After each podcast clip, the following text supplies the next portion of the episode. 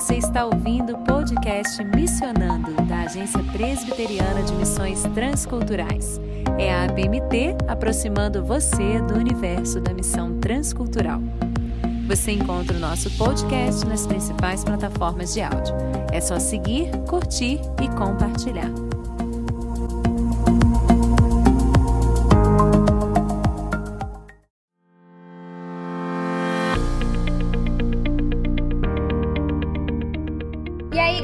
Podcast Missionando! Seja muito bem-vindo a mais um episódio aqui do nosso queridíssimo podcast. Como que vocês estão? Espero que vocês estejam debaixo da paz e da graça do nosso Senhor Jesus Cristo, que a sua família esteja bem também, protegida, com saúde. Vem cá que hoje é dia de dica literária para você, dica de leitura valiosa, preciosa para sua vida. E hoje eu quero apresentar aqui uma palhinha de uma história extremamente edificante que, pela graça de Deus, eu tive o privilégio de conhecer no começo desse mês de março que passou agora, né? O livro que eu quero indicar fortemente para vocês hoje e conversar sobre algumas verdades também que ele traz para a nossa vida se chama Procurei Alá, Encontrei Jesus, da editora Cultura Cristã. O próprio nome já é bastante instigante, né? E, gente, a história não deixa absolutamente nada a desejar. Se você ficou curioso para saber um pouco mais sobre a trajetória desse jovem que teve essa descoberta maravilhosa na sua vida, vem comigo agora e bora conversar um pouco sobre essa obra que pode edificar bastante a sua vida e também a sua caminhada cristã. Bora pro conteúdo desse episódio, que Deus te abençoe bastante. Vamos lá conversar sobre Procurei Alá encontrei Jesus. Bom, gente, antes de falar um pouco sobre o conteúdo do livro, eu queria compartilhar com vocês a história de como ele chegou até mim, porque esse livro chegou acidentalmente na minha casa. Literalmente, foi um acidente. Eu nunca tinha ouvido falar sobre o Nabil Qureshi. Gente, é difícil falar o nome dele.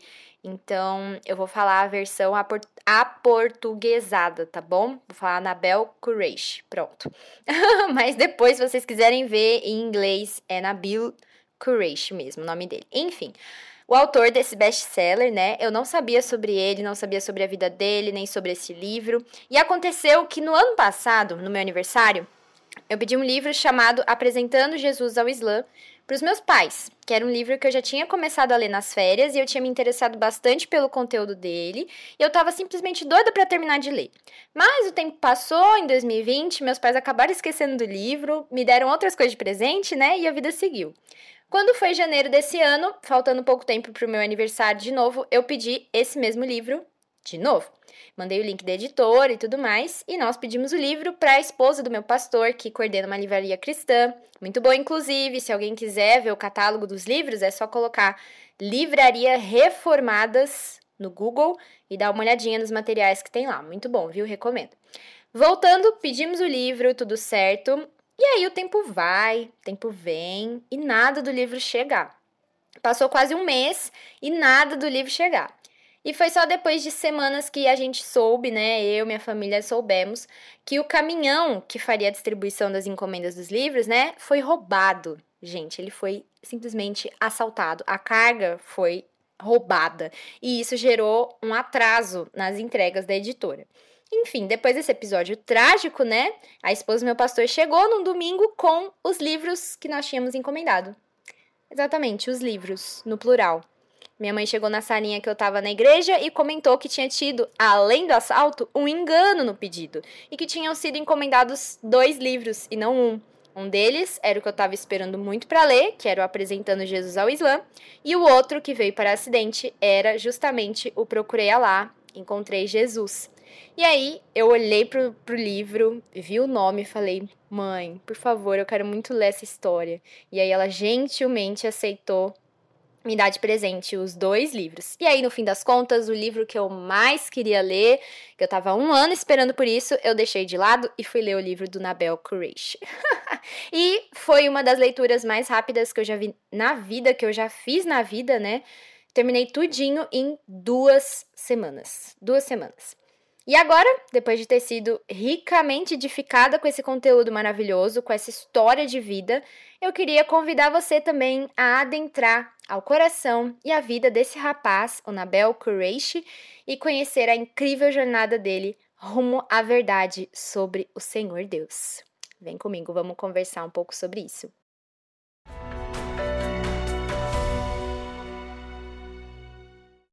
Bom, pessoal, como eu falei, o autor do livro, né, é o Nabel Qureshi, que é um jovem ex-muçulmano, nascido nos Estados Unidos, mas que tem as suas origens e a sua família também, todo mundo vindo da região do continente asiático, no Oriente, mais especificamente no país do Paquistão.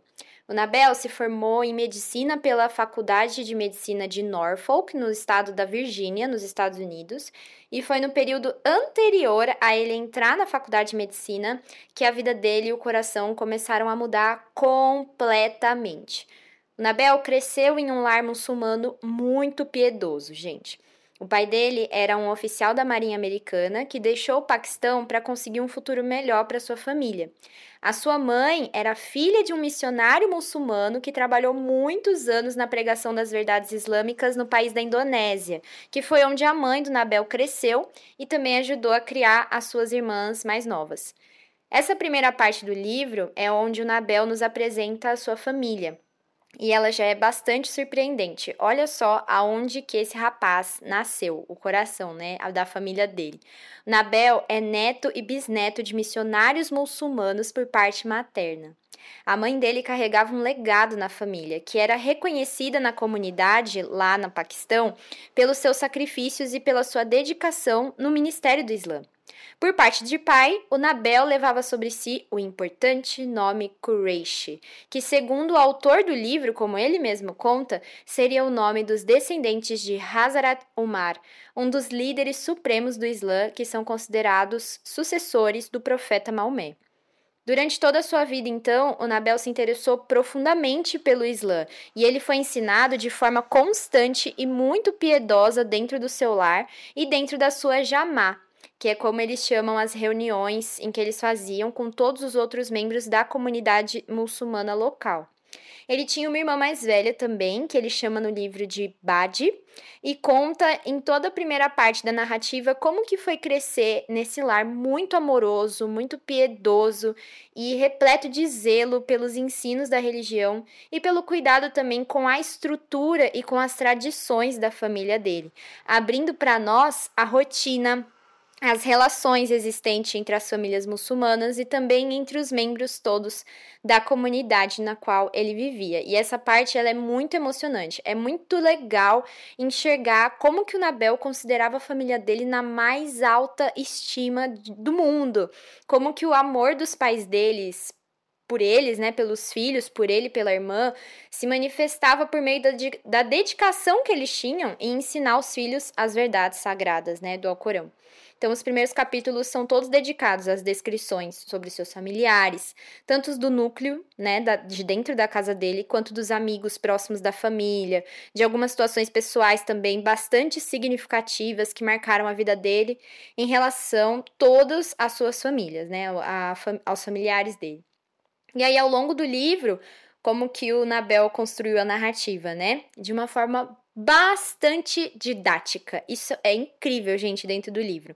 Você vai ser muito, mas muito ensinado sobre inúmeros aspectos, costumes e também termos da cultura e da religião muçulmana. Algo que é muito, muito, muito interessante. A cada capítulo, o Nabel vai nos introduzindo na vida dele enquanto ele explica alguns tópicos e pilares das crenças e das tradições islâmicas. Por exemplo, no capítulo 4, ele vai falar sobre o Alcorão, que é o livro sagrado para os muçulmanos. E como que ele faz isso? Ele faz isso nos contando sobre a sua infância na Escócia, que foi onde ele viveu durante muito tempo, né, por conta do pai, do trabalho dele como marinheiro. E aí, lá na Escócia, foi onde o Nabel e a irmã dele, a Bade, tiveram os primeiros contatos com os ensinos do Alcorão e com os encontros também e orações na mesquita. E aí ele conta para nós nesse capítulo. Logo após me mudar para a Escócia, eu fui promovido da Qaeda para o Corão, depois de terminar a última página do Al-Qaeda, que aqui ele fala que é um livro em português, né, que significa o guia, e ele ensina as letras árabes e as suas várias formas com seus respectivos sons, já que o Alcorão, ele é todo escrito em árabe, então eles tinham que aprender o árabe para poder começar a ler o Alcorão. E aí ele continua a fala, né? Ami, que é a minha mãe, me levou para perto dela, pegou o Corão e apresentou a mim. Era o meu Corão, o primeiro livro que ganhei. A partir daí, o Nabel ele descreve o que é o Corão, como que ele foi escrito, o que, que ele representa para os muçulmanos e como que ele e a família dele se relacionavam com os escritos do Corão, desse livro sagrado. E aí, nessas narrativas pessoais, você tem uma verdadeira aula sobre a religião islâmica. Então, para aqueles que têm interesse em trabalhar ou servir ao povo muçulmano, gente, esse livro é leitura obrigatória, vale muito, muito, muito a pena. Mas essa recomendação, de novo eu reitero, não é só para quem quer ser missionário entre muçulmanos, não. E eu vou compartilhar com você aqui o porquê. O livro do Nabel é dividido em 10 partes, e cada uma dessas partes é nomeada por uma frase que o Nabel proferiu enquanto ele orava desesperadamente em uma mesquita, na época em que ele começou a ser incomodado pelo Senhor em relação ao islamismo e em relação também ao Evangelho de Cristo. E todo esse abalo começou, mais especificamente, depois de uma conversa singela que ele teve com um colega de quarto que participava da turma de debate junto com ele na época do colegial. Foi exatamente depois dessa conversa que a vida do Nabel começou a mudar por completo. O Nabel era reconhecido por ser um jovem muçulmano bastante dedicado, e ele mesmo conta no livro que em determinada fase da vida dele, ele se empenhou muito em ser um embaixador do Islã, sempre compartilhando sobre o que ele aprendia, né, sobre a religião, sobre o profeta, sobre o Alcorão, com os seus pais, com os líderes, tudo que ele aprendia, ele tinha muito desejo, muita vontade se empenhava em compartilhar, principalmente na escola, quando ele tinha oportunidade. O Nabel ele tinha argumentos afiadíssimos para descreditar alguns dos pilares da nossa fé cristã, que são quais? A divindade do Senhor Jesus Cristo como o Filho de Deus, a sua morte e ressurreição e o fato de a Bíblia ser a palavra de Deus. E é a partir desses quatro pontos centrais que vai se iniciar a caminhada dele, de pesquisa, debate, estudos e embates espirituais que duraram anos e anos. Eu não vou entrar aqui em todos os detalhes sobre esses processos, porque eles são muitos, um mais impressionante que o outro, vale muito a pena você descobrir durante a leitura, não é verdade? Mas eu separei algumas partes aqui que eu gostaria de compartilhar com vocês para trazer para a nossa reflexão.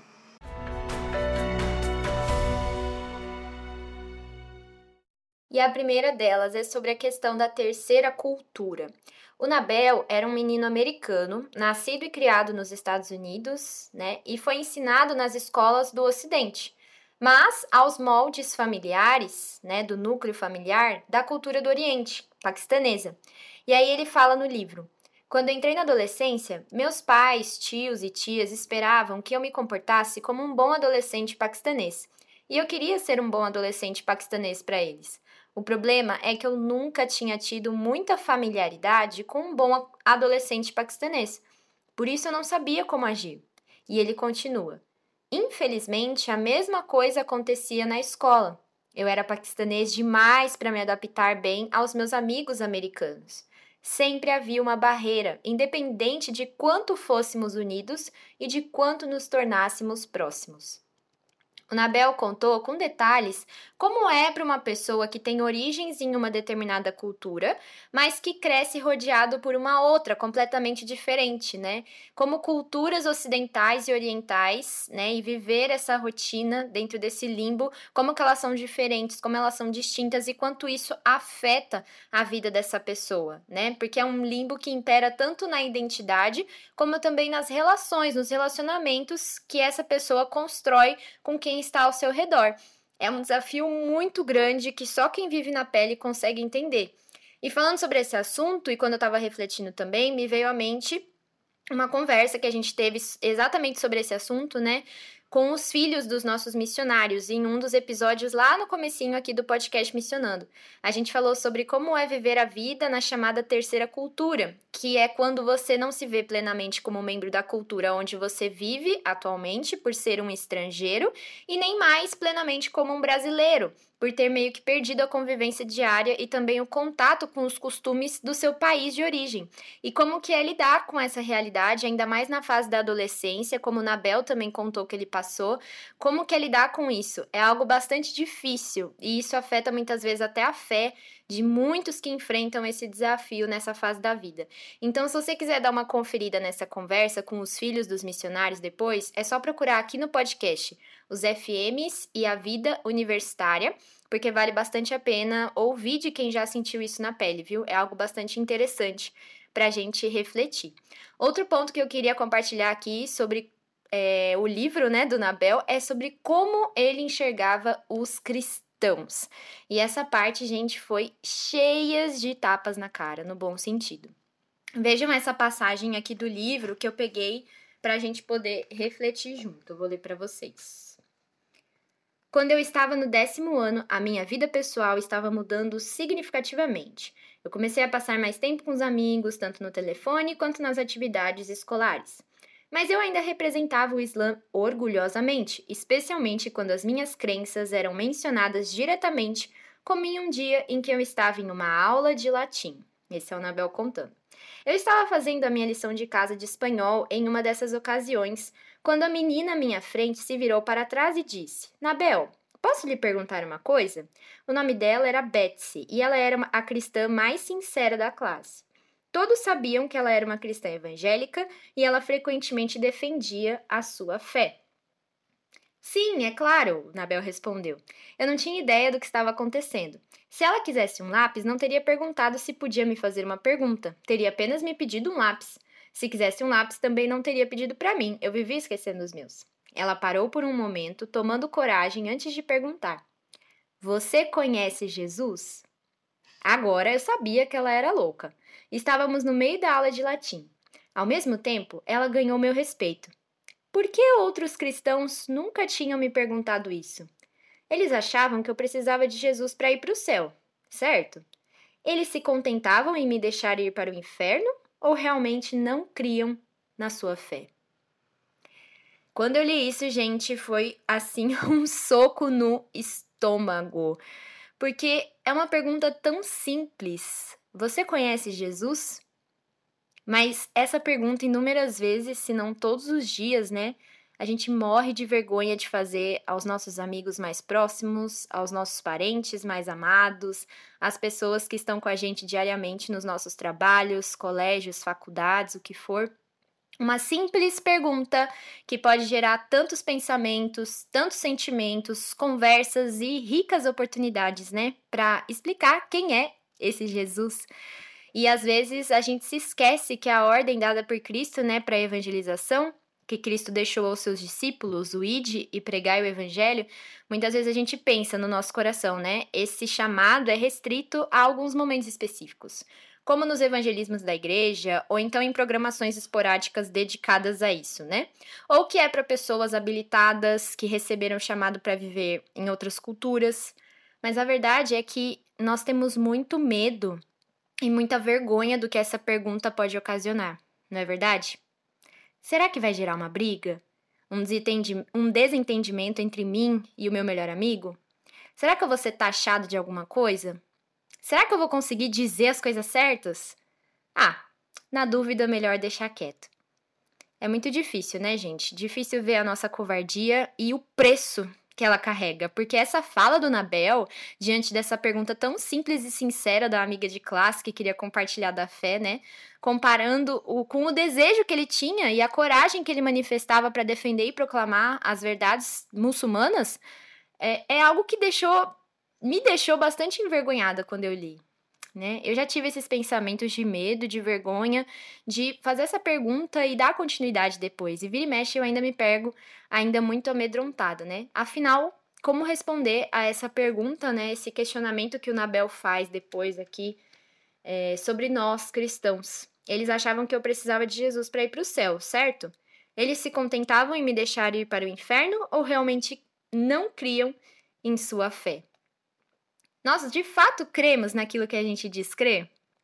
Se sim, por que, que a gente não compartilha de forma simples e intencional aquilo que mudou a nossa vida? O que, que nos impede tanto? Ou melhor, o que, que falta para a gente entender que essa proclamação é urgente e que pessoas vão sim para o inferno se não ouvirem, se não escutarem do Evangelho? Sabendo, óbvio, que Deus tem soberania sobre a vida das pessoas, ele já escolheu, ele já sabe quem vai ser salvo, mas ele nos deixou essa ordem para que a palavra fosse pregada e assim pessoas conhecessem a verdade sobre a salvação.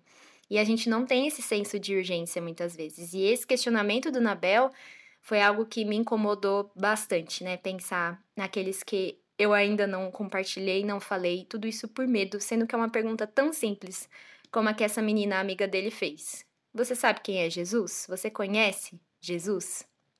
E isso leva a mais um ponto que eu gostaria de compartilhar com vocês, que é como compartilhar a nossa fé de forma eficaz, no sentido de realmente apresentar o cristianismo como Jesus fazia, como Cristo demonstrou. E aí o Nabel nos fala um pouco sobre isso no livro também. Olha só o que ele compartilha no capítulo 20, que se chama Tornando-se Irmãos. Esse capítulo ele é muito emocionante. Vou ler para vocês aqui. Há uma razão simples pela qual nunca dei ouvidos a pregadores de rua. Eles parecem não se importar comigo. Não que fossem ofensivos. Eu achava sua paixão admirável e admirava pessoas que se esforçavam pelo que criam. Mas eles me tratavam como um objeto de sua agenda. Será que tinham ideia de como a mensagem impactaria minha vida? Ele se preocupava com isso? De fato, há pregadores de rua que anunciam sua mensagem enquanto ainda estão cumprimentando as pessoas cordialmente, procurando conhecer seus problemas e orando por dores pessoais. Mas esses eu nunca vi. O que vi eram homens que ficavam nas esquinas abordando as pessoas com suas crenças. Sem dúvida, alcançavam alguns, mas eram repelidos por uma quantidade muito maior. Infelizmente, descobri que muitos cristãos veem a evangelização da mesma forma, empurrando as crenças cristãs a estranhos encontros casuais. O problema com essa abordagem é que o evangelho requer uma mudança de vida radical, e poucas pessoas estão dispostas a ouvir estranhos dizendo-lhes para mudar o modo que vivem. O que, que esses estranhos sabem sobre a minha vida? Por outro lado, se um amigo compartilhar exatamente a mesma mensagem com sinceridade, falando em circunstâncias e lutas específicas, a mensagem é ouvida com clareza. Evangelização eficaz requer relacionamentos. Há muito poucas exceções. No meu caso, eu não conhecia um cristão que se preocupasse verdadeiramente comigo. Ninguém que tivesse sido parte da minha vida nos bons e maus momentos. Eu tinha muitos conhecidos cristãos e tinha certeza de que estariam de que seriam meus amigos se eu me tornasse cristão. Mas esse tipo de amizade é condicional. Eu não conhecia ninguém que se preocupasse comigo incondicionalmente. Como nenhum cristão se importava comigo, eu não me importava com a sua mensagem. Mas isso estava prestes a mudar.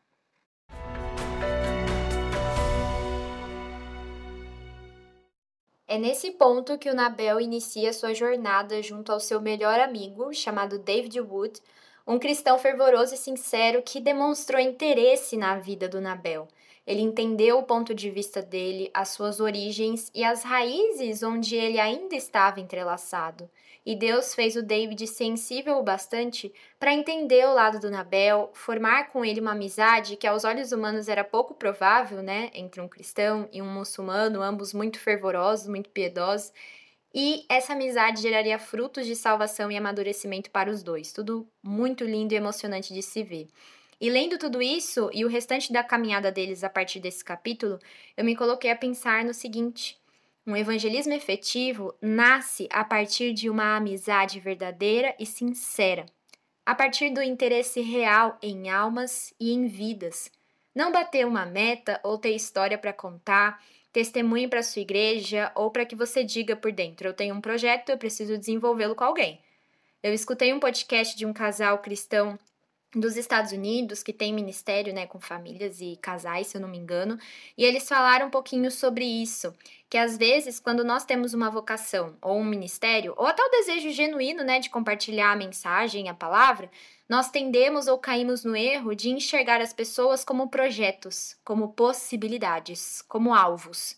E lá nesse episódio esse casal fala: ninguém quer ser um projeto, pessoas querem ser amadas.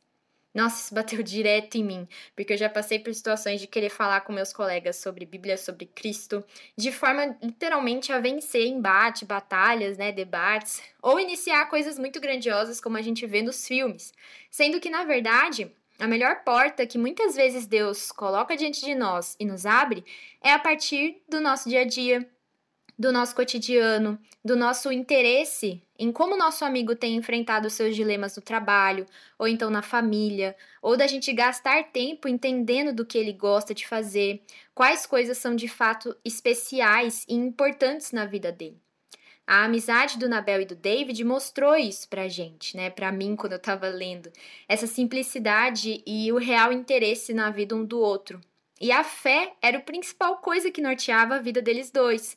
Então, muito mais do que mostrar a superioridade de uma crença ou de outra, o David amava o amigo e por isso ele compartilhava com piedade e paciência a sua fé.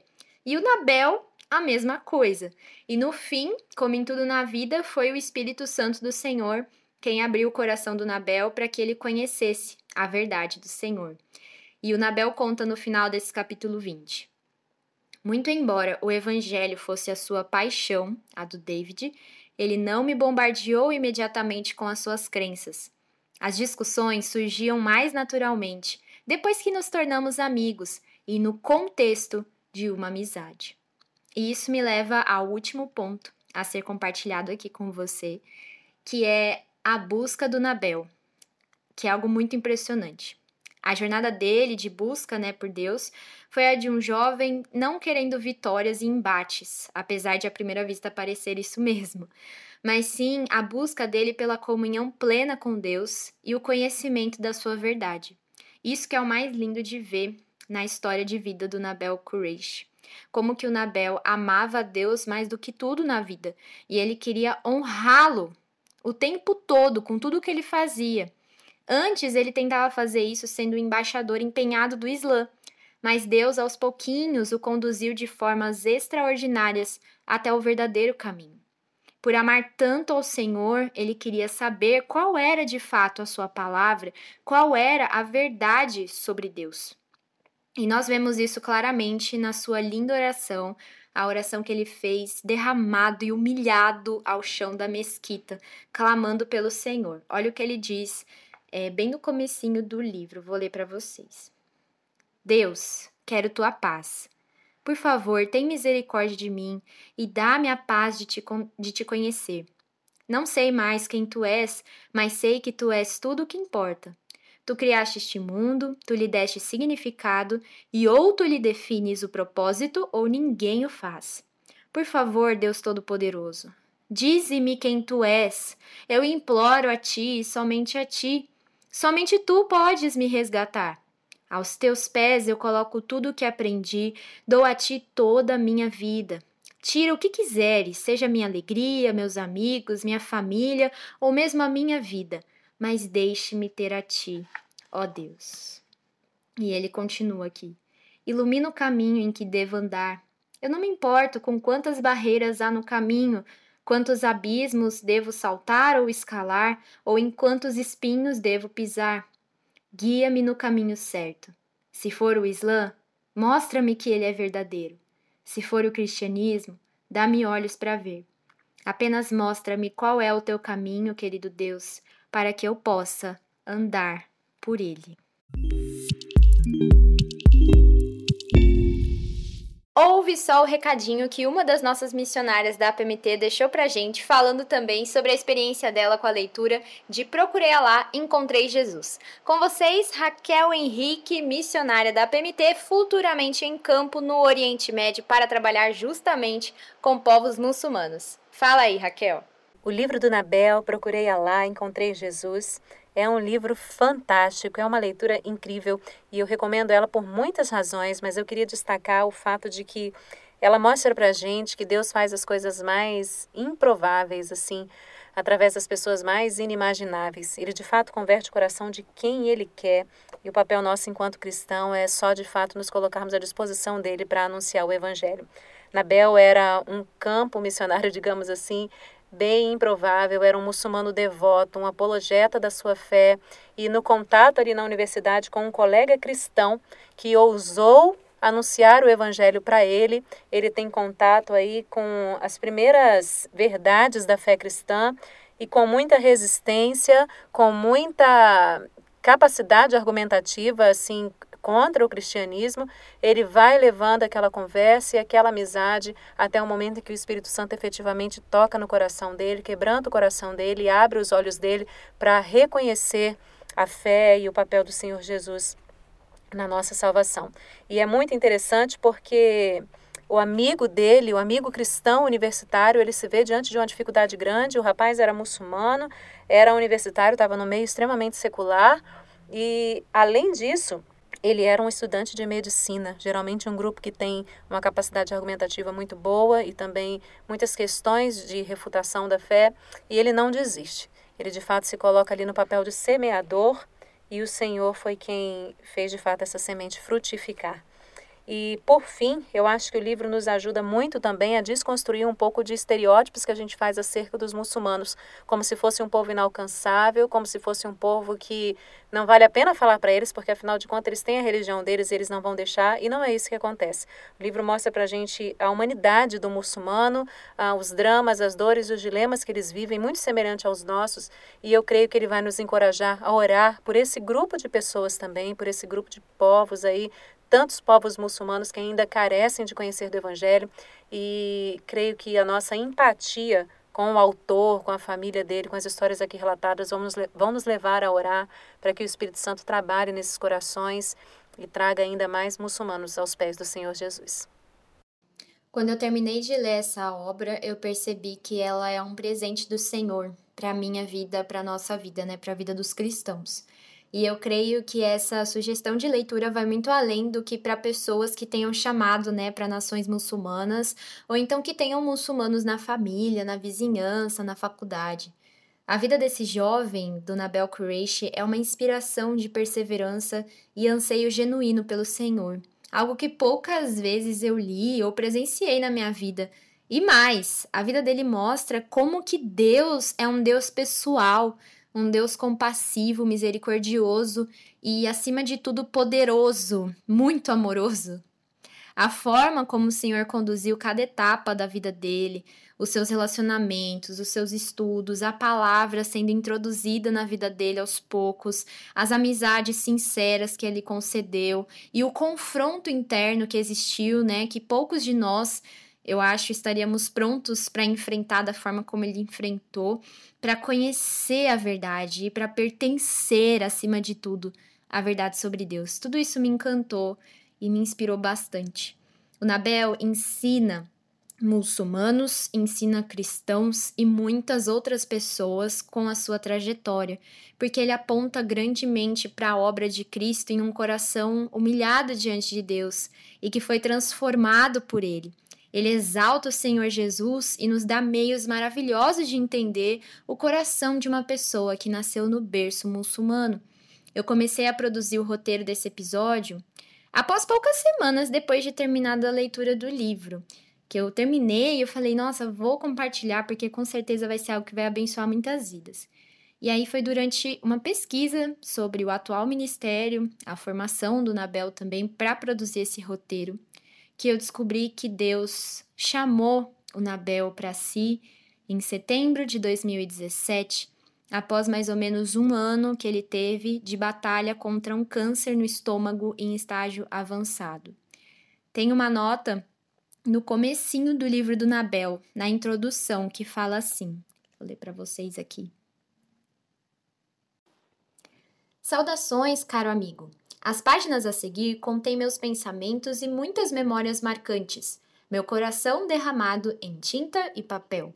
Ao ler esse livro, você entrará em meu círculo familiar e social, participará da bênção de minha juventude islâmica e lutará ao meu lado através do choque cultural de ser um norte-americano nascido muçulmano. Olhando sobre meus ombros, você ficará inteirado da ofensividade do cristianismo aos olhos muçulmanos, começará a se debater com os fatos históricos do Evangelho e perceberá como o chão tremeu embaixo de mim quando lentamente descobri as verdades ocultas sobre o Islã. Lendo as anotações de minha jornada, você verá como nosso Pai finalmente me chamou a Jesus, sobre minhas visões e sonhos e sobre a metamorfose do meu próprio ser, induzida pelo Espírito Santo. Lendo este testemunho, você viajará comigo pela vida e me conhecerá intimamente, tornando-se de fato um querido amigo. E de fato, eu vi o Nabel como um bom amigo ao longo dessa jornada, lendo o livro, conhecendo e sendo muito edificada pela história dele. E por isso foi um baque assim muito triste, foi muito muito triste para mim mesmo descobrir que ele já não está mais conosco, né? Mas está com o Senhor. Então, esse episódio é muito mais do que só uma dica de leitura para você, ele também é uma singela homenagem à vida desse grande servo do Senhor que deixou um legado muito lindo de apologia e defesa da fé cristã, de proclamação do Evangelho de Jesus Cristo. Antes de falecer, o Nabel participou de palestras em mais de 100 universidades no mundo todo, como Oxford, Columbia, Cornell, John Hopkins, Hong Kong, e também falou em 18 debates públicos na América do Norte, na Ásia, na Europa.